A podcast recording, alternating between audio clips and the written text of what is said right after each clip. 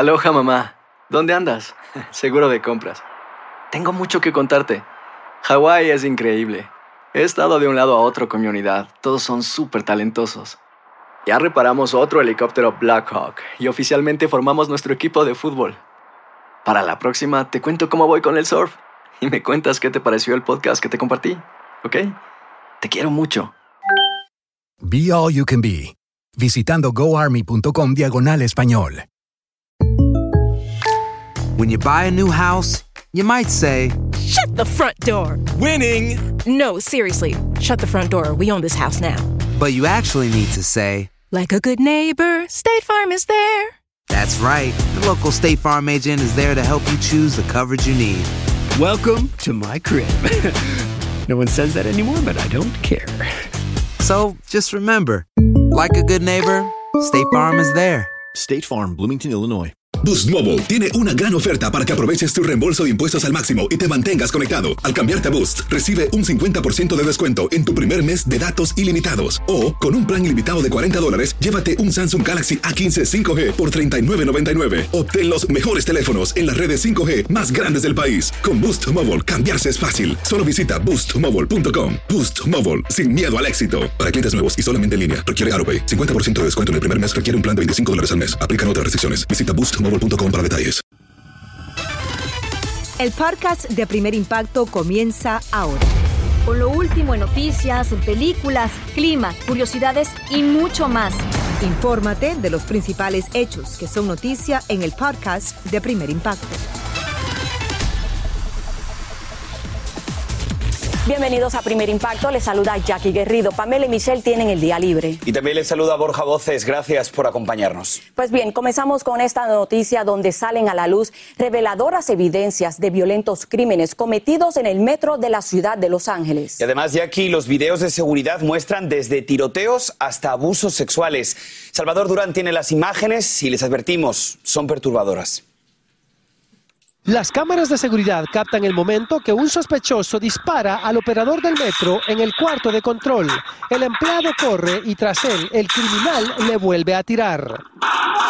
En este otro video, dentro de un vagón, otro hombre abre fuego contra un grupo de usuarios y uno cae al piso malherido.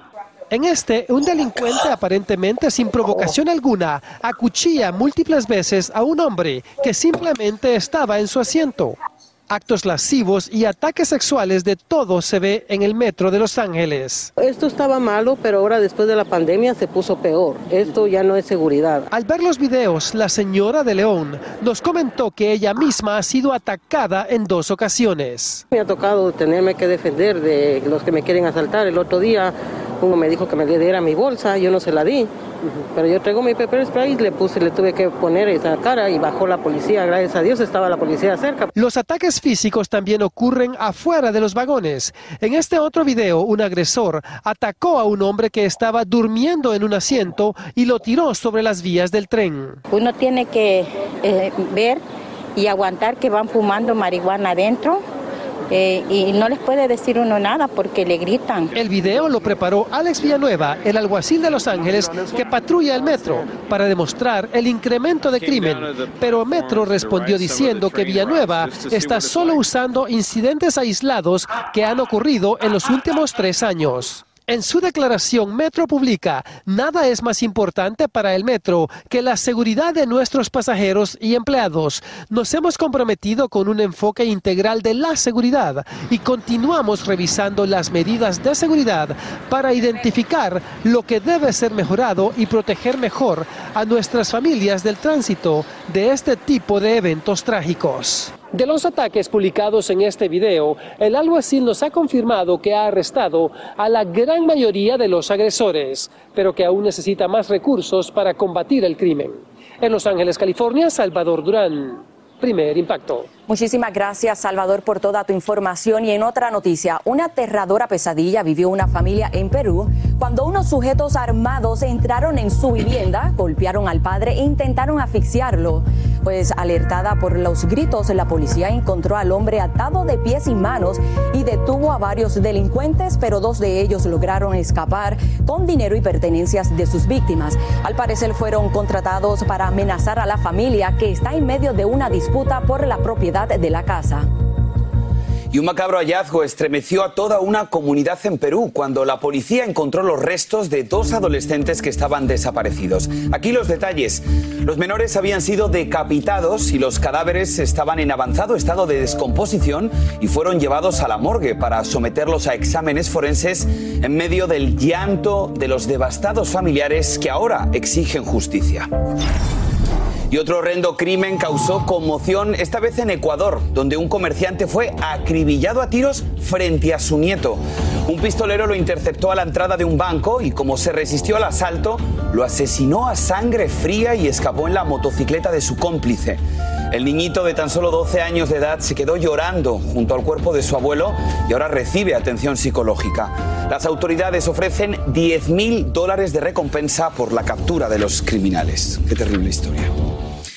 Y una joven desapareció misteriosamente tras abrir el negocio donde trabajaba como estilista y cuando la encontraron estaba muerta. Como nos cuenta desde México Iván Macías, toda la comunidad se ha lanzado a la calle para exigir justicia.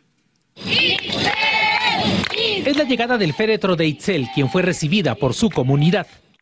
Cuentan las amigas de esta joven de 21 años de edad que su vecino con engaños la sacó del salón de belleza donde trabajaba. Avisaron a la policía, llegaron a este lugar y lo confirmaron. Nos percatamos que efectivamente la, muchacha abrió el negocio, levantó la cortina, sacó el cartelón y una vez ahí pues entró al domicilio que está a un costado de la estética. Ahí un hombre llamado Weman cerró la puerta y presuntamente terminó a martillazos con la vida de Itzel. El cadáver fue encontrado por la policía semienterrado en una habitación de la casa. Ingresamos al domicilio en el cual pues desgraciadamente pues ya no había nada que hacer. La muchacha ya había sido privada de, su vida y, y estaba semienterrada. Ocurrió en esta comunidad de Sinaloa, donde las autoridades detuvieron a este hombre, quien no opuso resistencia y no mostraba arrepentimiento por lo que hizo. Su muerte generó que decenas de mujeres exigieran justicia. Sí, era una persona muy seria y muy buena, la verdad me, me tocó ir como dos veces a su casa y son personas muy amables.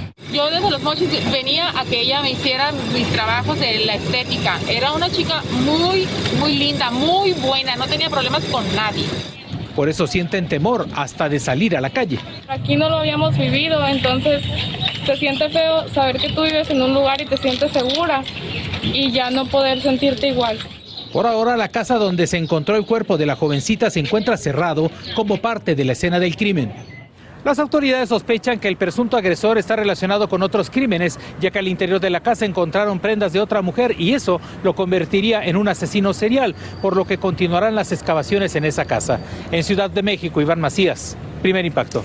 Gracias, Iván. Y le contamos que revelan el video del momento en que un hombre cuyo carro se volcó en una autopista de Wisconsin se da la fuga y abandona a su hijo de cuatro años en la escena del accidente.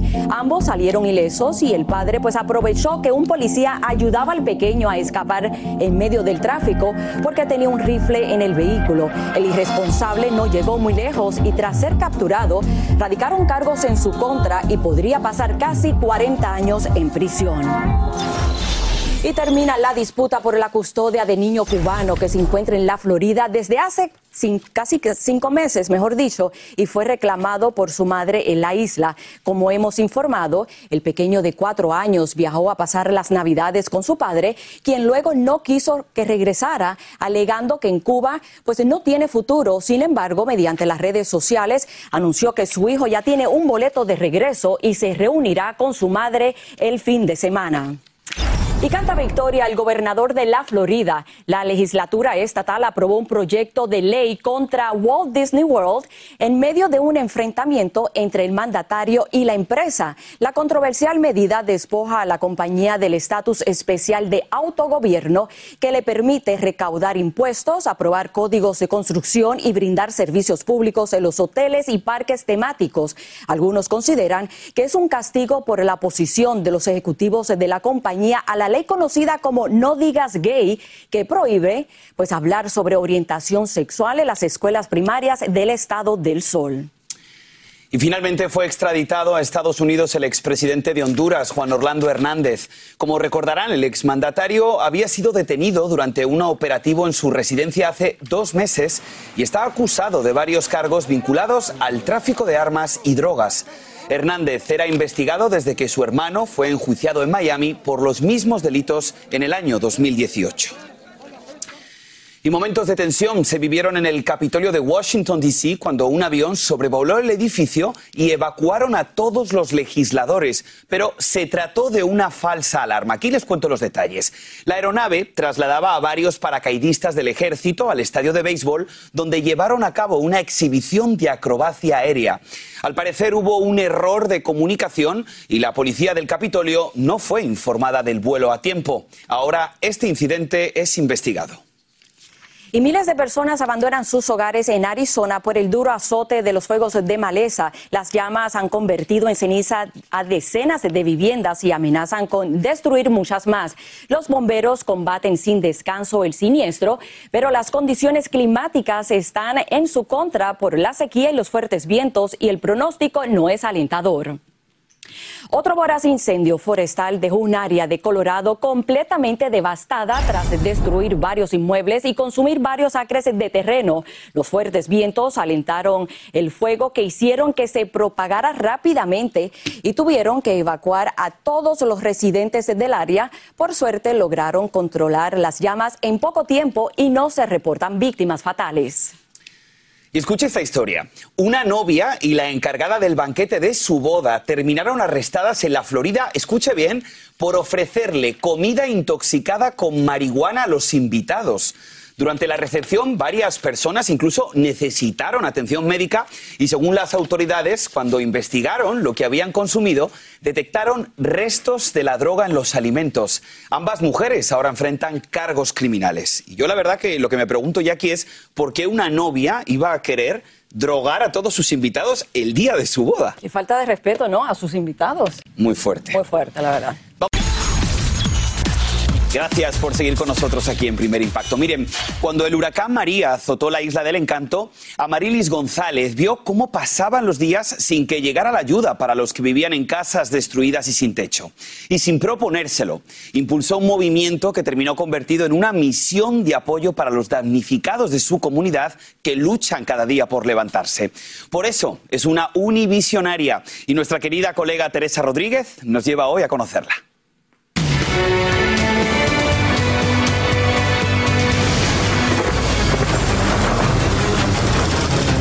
Huracán María ya es de categoría 5. Definitivamente no es seguro estar eh, afuera.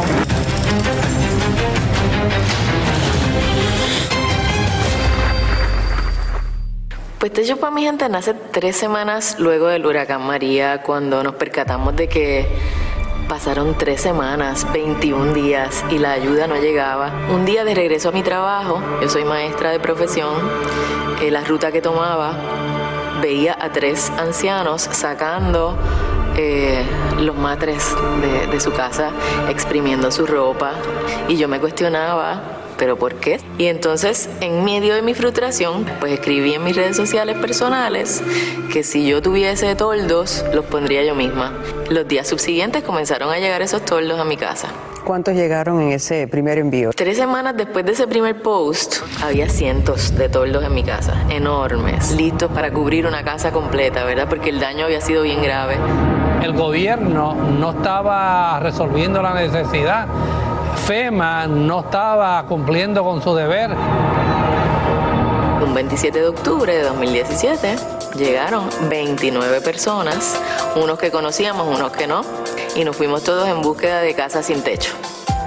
Y al perder todo el techo de mi hogar, yo me quedé sin nada. Y ella vino y cogió unas anotaciones y todo eso, como ella siempre acostumbra. Y entonces se fue. Cuando nuevamente la volví a ver para eh, comunicarme que iban a trabajar en mi hogar. Y así comenzó Amarilis su obra de amor, con un equipo en su mayoría de voluntarios. Pues no teníamos un plan de convertirnos en lo que somos hoy, más bien era ayudar a nuestra comunidad. Así que en ese momento informalmente nos llamamos toldos para mi gente. Le indiqué a Marilyn, mira, con tanto esfuerzo que estamos haciendo para colocar un toldo, ¿por qué no hacemos el mismo esfuerzo construyendo un techo de nuevo de madera y zinc? Hasta la fecha, la Fundación ha instalado más de 70 techos nuevos, cifra que sigue aumentando.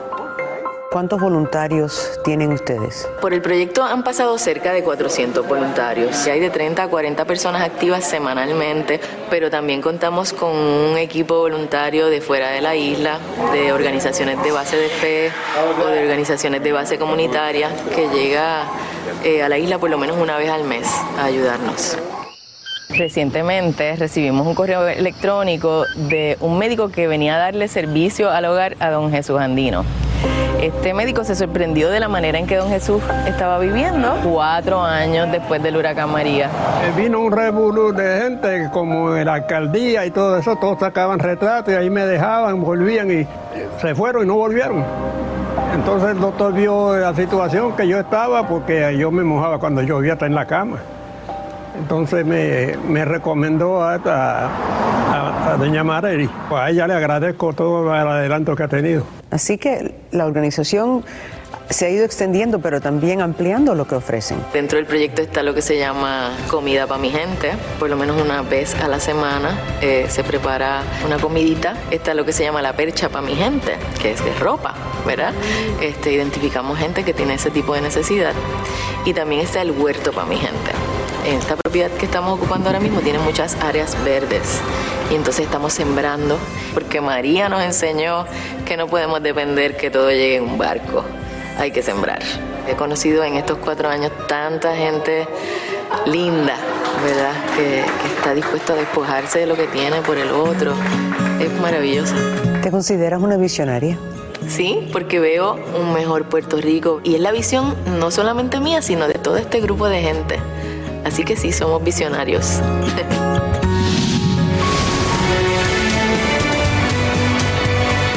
que hay gente buena por el mundo. ¿eh? Les cuento que Amarilis y su fundación quieren expandir su causa a otra isla del Caribe ubicada en el llamado Corredor de los Huracanes y aunque reconoce que mantenerse a flote económicamente es su mayor reto, asegura que junto a sus voluntarios y su equipo seguirán cambiando vidas.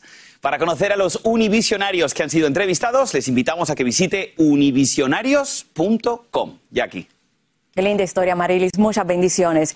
Aloha, mamá. Sorry por responder hasta ahora. Estuve toda la tarde con mi unidad arreglando un helicóptero Black Hawk. Hawái es increíble. Luego te cuento más. Te quiero. Be All You Can Be, visitando goarmy.com diagonal español. When something happens to your car, You might say,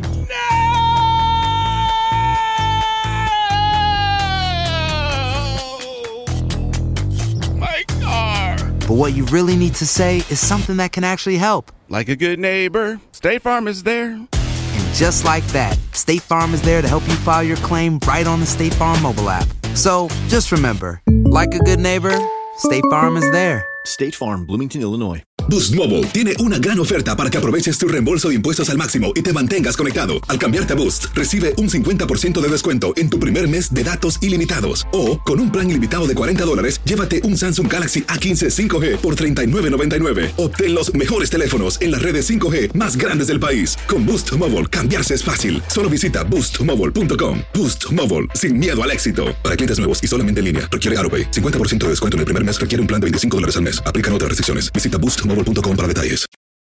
Continúa escuchando la información más sorprendente en el podcast de Primer Impacto. En otras noticias del mundo del espectáculo, les cuento que el actor Alec Baldwin dijo que ha sido exonerado por las autoridades de Nuevo México por la muerte de su directora de fotografía. Él mantiene que se trató de un lamentable accidente durante el rodaje de una película que él producía y protagonizaba en octubre del año pasado. Su compañía fue multada y ahora tendrá que pagar más de 130 mil dólares por fallas en la seguridad de las armas utilizadas en la filmación en la que él disparó una pistola que pensaba tenía balas de salva y mató a la directora de fotografía.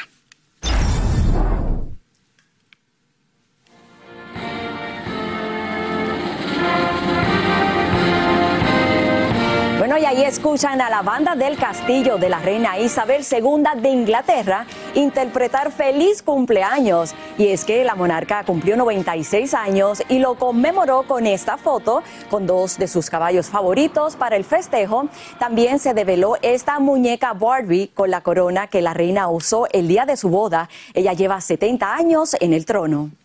Felicidades a la reina, por supuesto.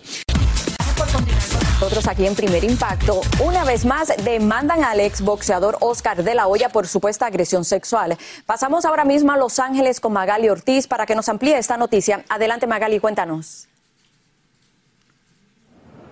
Así es que tal, muy buenas tardes. Me encuentro frente a la Corte Superior de Los Ángeles y en mis manos tengo una nueva demanda por presunta agresión sexual en contra de Oscar de la Hoya por parte de la expresidenta de su marca de tequila Casa México Enterprises. Y esta no es la primera vez que Oscar de la Hoya enfrenta demandas de este tipo que un juicio por jurado determine el castigo que merece Oscar de la Hoya. Eso es lo que pide en esta demanda Gina Rusione. Aquí ven el portal de la joven de 36 años, el que indica que es consultora independiente de comidas y bebidas, pero en el 2019 trabajó como vicepresidenta de ventas y mercado de Casa México Tequila y luego fue presidenta. En el pleito legal expone 11 alegatos, entre ellos acoso, agresión sexual, discriminación por género, daños emocionales, fraude e incumplimiento de contrato. De acuerdo con la demanda de 32 páginas, el exboxeador la habría atacado sexualmente en dos ocasiones en el año 2020. Explica que la primera agresión supuestamente ocurrió durante un viaje a México, cuando De La Hoya tocó la puerta de la habitación del hotel en el que ella se hospedaba a altas horas de la noche, se desabrochó su pantalón y se metió en su cama. La demanda indica que ella lo sacó y lo devolvió a su cuarto. Al día siguiente, según este documento, cuando acudió a despertarlo a su habitación para realizar una visita a la fábrica de tequila, el ex campeón de boxeo la empujó a su cama y la habría agredido sexualmente. El pleito legal detalla otra agresión que habría ocurrido en Los Ángeles durante una cena a la que asistieron los ejecutivos de la tequilera. Al quedarse solos, afirma, De la Hoya introdujo un objeto en su cuerpo sin su permiso. De la Hoya, por medio de su compañía Golden Boy Promotions, nos dijo esto en este comunicado. Oscar de la Hoya y todas las demás partes involucradas ardientemente niegan estas falsas acusaciones, creadas con intenciones maliciosas por una ex empleada que fue despedida justamente. Describe los alegatos en la demanda como unos vengativos, engañosos, injustos, falsos y sin mérito, y agregó que tiene plena confianza que su equipo legal resolverá este asunto y demostrará su inocencia. Nos comunicamos con la abogada de la demandante y por medio de un comunicado nos dijo que su clienta ha sido impactada severamente y esperamos que todos los involucrados rindan cuentas. Perpetuar abuso y acoso, aceptar un ambiente de trabajo tóxico, sexista y hostil y abusar de una sobreviviente no puede ser tolerado. Esta no es la primera vez que De La Hoya enfrenta demandas de este tipo. En el año 2019, una enfermera lo demandó por presunta agresión sexual. Y en 1998, una joven de 18 años lo demandó por violación y secuestro en Cabo San Lucas. Este último caso se resolvió fuera de los tribunales. En esta demanda también se incluyen los ejecutivos de la marca de tequila, que a su vez demandaron a Gina Rusione por presunto incumplimiento de contrato. Sin embargo, la abogada nos dice que esta demanda se hizo presuntamente tan solo para silenciarla. Es todo por mi parte. Yo soy Magali Ortiz desde Los Ángeles. Regreso con ustedes al estudio. Muchas gracias, Magali. Y bueno, se calienta el ambiente para la próxima pelea del boxeador Saúl Canelo Álvarez. Así es, y ya está aquí el Conde K, que nos cuenta cómo van estos preparativos y quién está, señores, detrás de la gloria del campeón Sí. mexicano. Tú eres fan del Canelo, yo sé, ¿eh? Sí, vamos, Todos Canelo. aquí, todos. A los 35 años, el Canelo no baja la guardia y promete mantenerse en lo más alto del boxeo, pero justificar el éxito deportivo del púgil mexicano en su talento individual sería una injusticia, ya que detrás de sus efectivos golpes hay una gran esquina encabezada por un brillante entrenador. Veamos. Fight fans, are you ready?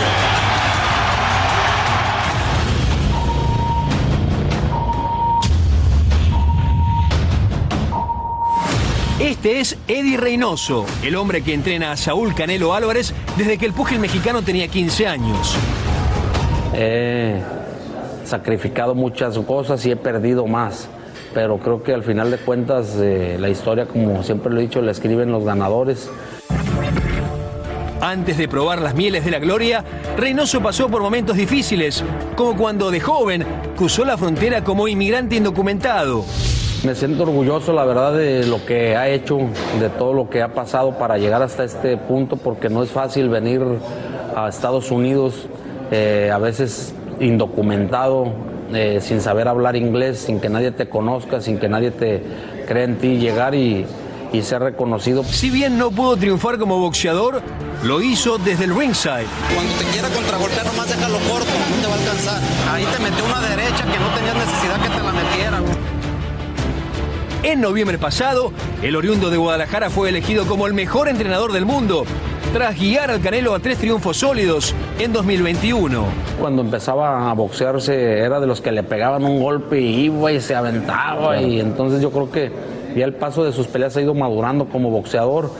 Otra de las claves de ese cambio fue la gran pasión que el Canelo tiene por el golf. Yesterday, the hole in one competition, Rich. I mean, he's got game.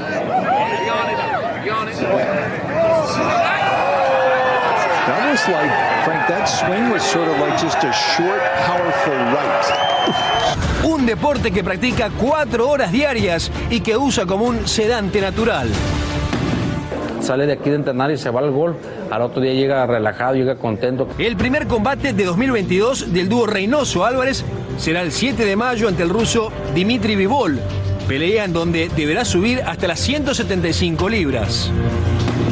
Yo confío mucho en, la, en las capacidades físicas de Saúl. La pauta me lo dan los entrenamientos, la pelea con Kovalev y esperemos que, que, que siga manteniendo su pegada.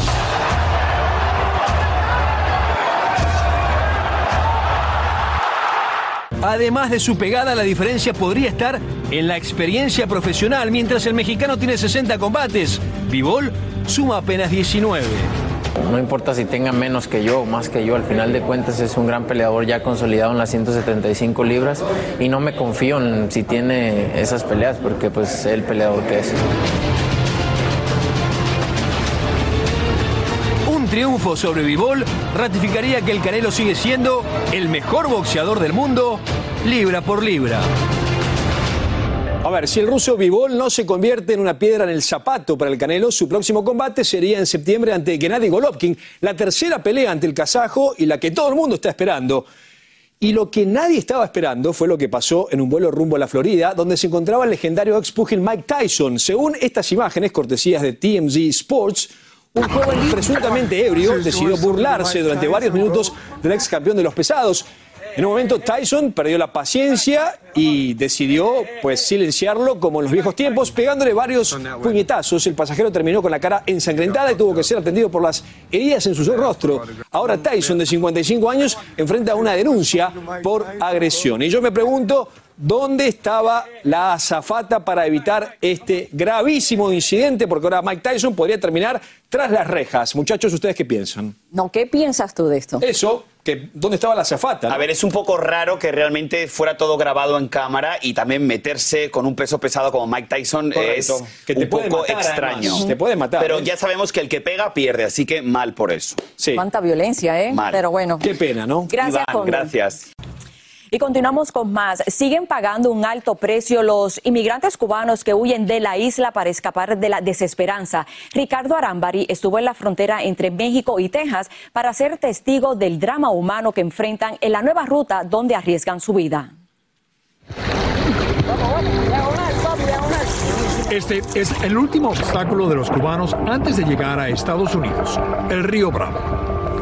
Llegan en grandes grupos y tienen mucha prisa. Parece haber confusión. Están buscando un punto de referencia. El tronquito, le dijeron el tronquito.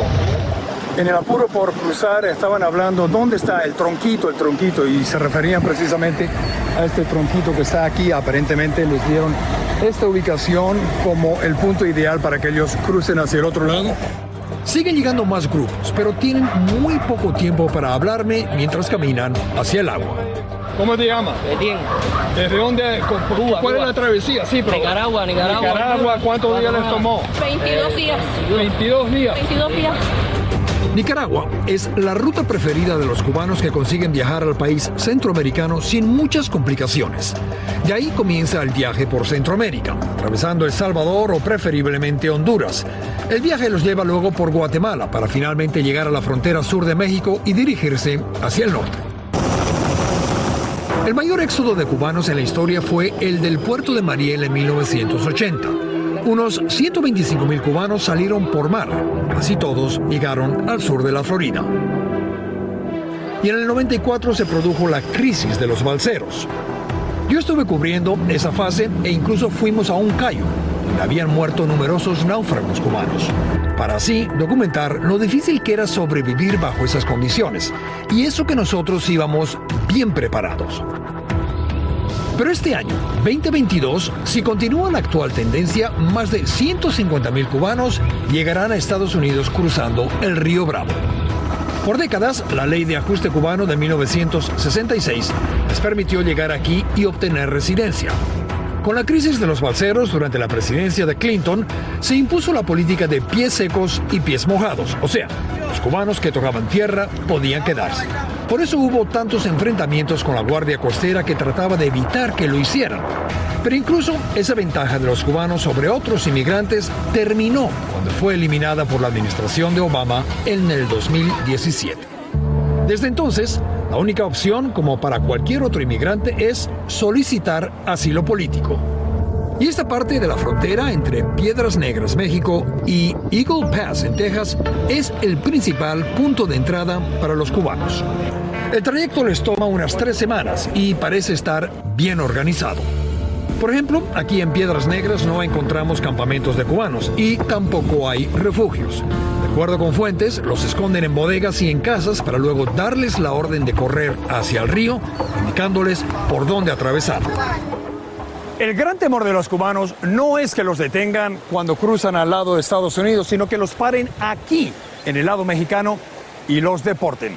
Es por eso que cuando bajan hacia el río prácticamente corren con el mismo impulso que traen para cruzar luchando contra la corriente y el caudal del río Bravo. Pero antes de eso tienen que superar la última barrera, la policía mexicana. Estas son imágenes de migrantes cubanos desesperados corriendo hacia el río. Pero cuando llegan aquí han estado corriendo por varias cuadras. Muchos están agotados, pierden el equilibrio, se caen. A esta chica la salvó su acompañante.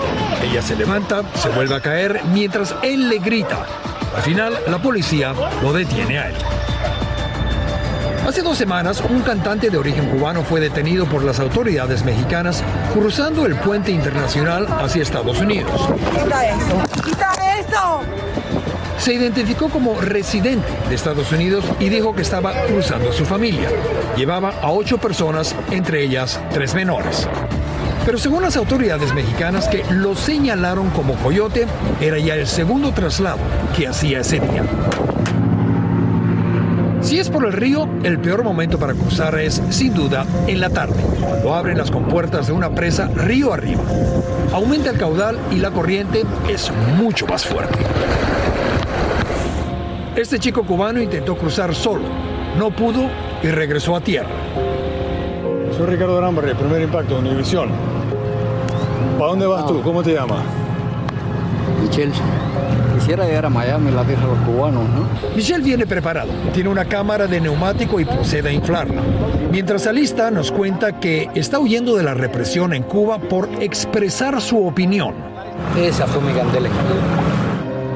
Michelle lo intenta de nuevo y una vez más pierde la batalla contra el río Bravo y la corriente está muy fuerte.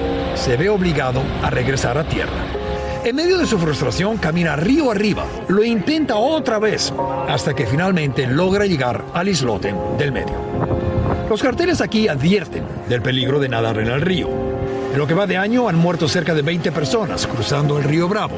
Y es por eso, por lo peligroso que es el río, que cuando llegan al lado de Estados Unidos lo celebran. Muchos levantan sus brazos en señal de victoria. Increíble. Y en los tres primeros meses del año, más de 800 migrantes cubanos fueron retornados a Cuba y unos 500 han sido deportados desde México. Y a pesar de los peligros que enfrentan en su nueva ruta, pues aseguran que el riesgo es menor que el de lanzarse al mar. Bien, pues con esta triste realidad nos despedimos el día de hoy, no sin antes agradecerles por la sintonía. Así termina el episodio de hoy del podcast de Primer Impacto. Encuentra episodios nuevos de lunes a viernes, primero en la aplicación de Euforia y en todas las plataformas de podcast.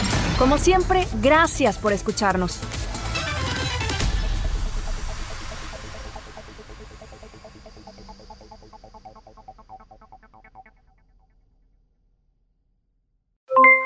Aloha mamá, ¿dónde andas? Seguro de compras. Tengo mucho que contarte. Hawái es increíble. He estado de un lado a otro con mi unidad. Todos son súper talentosos. Ya reparamos otro helicóptero Blackhawk y oficialmente formamos nuestro equipo de fútbol. Para la próxima te cuento cómo voy con el surf y me cuentas qué te pareció el podcast que te compartí. ¿Ok? Te quiero mucho. Be All You Can Be, visitando goarmy.com diagonal español. Boost Mobile tiene una gran oferta para que aproveches tu reembolso de impuestos al máximo y te mantengas conectado. Al cambiarte a Boost, recibe un 50% de descuento en tu primer mes de datos ilimitados. O, con un plan ilimitado de 40 dólares, llévate un Samsung Galaxy A15 5G por $39.99. Obtén los mejores teléfonos en las redes 5G más grandes del país. Con Boost Mobile, cambiarse es fácil. Solo visita boostmobile.com. Boost Mobile, sin miedo al éxito. Para clientes nuevos y solamente en línea, requiere AroPay. 50% de descuento en el primer mes requiere un plan de 25 dólares al mes. Aplican otras restricciones. Visita para detalles. Si no sabes que el Spicy McCrispy tiene Spicy Pepper Sauce en el pan de arriba y en el pan de abajo, ¿qué sabes tú de la vida? Para, pa, pa, pa.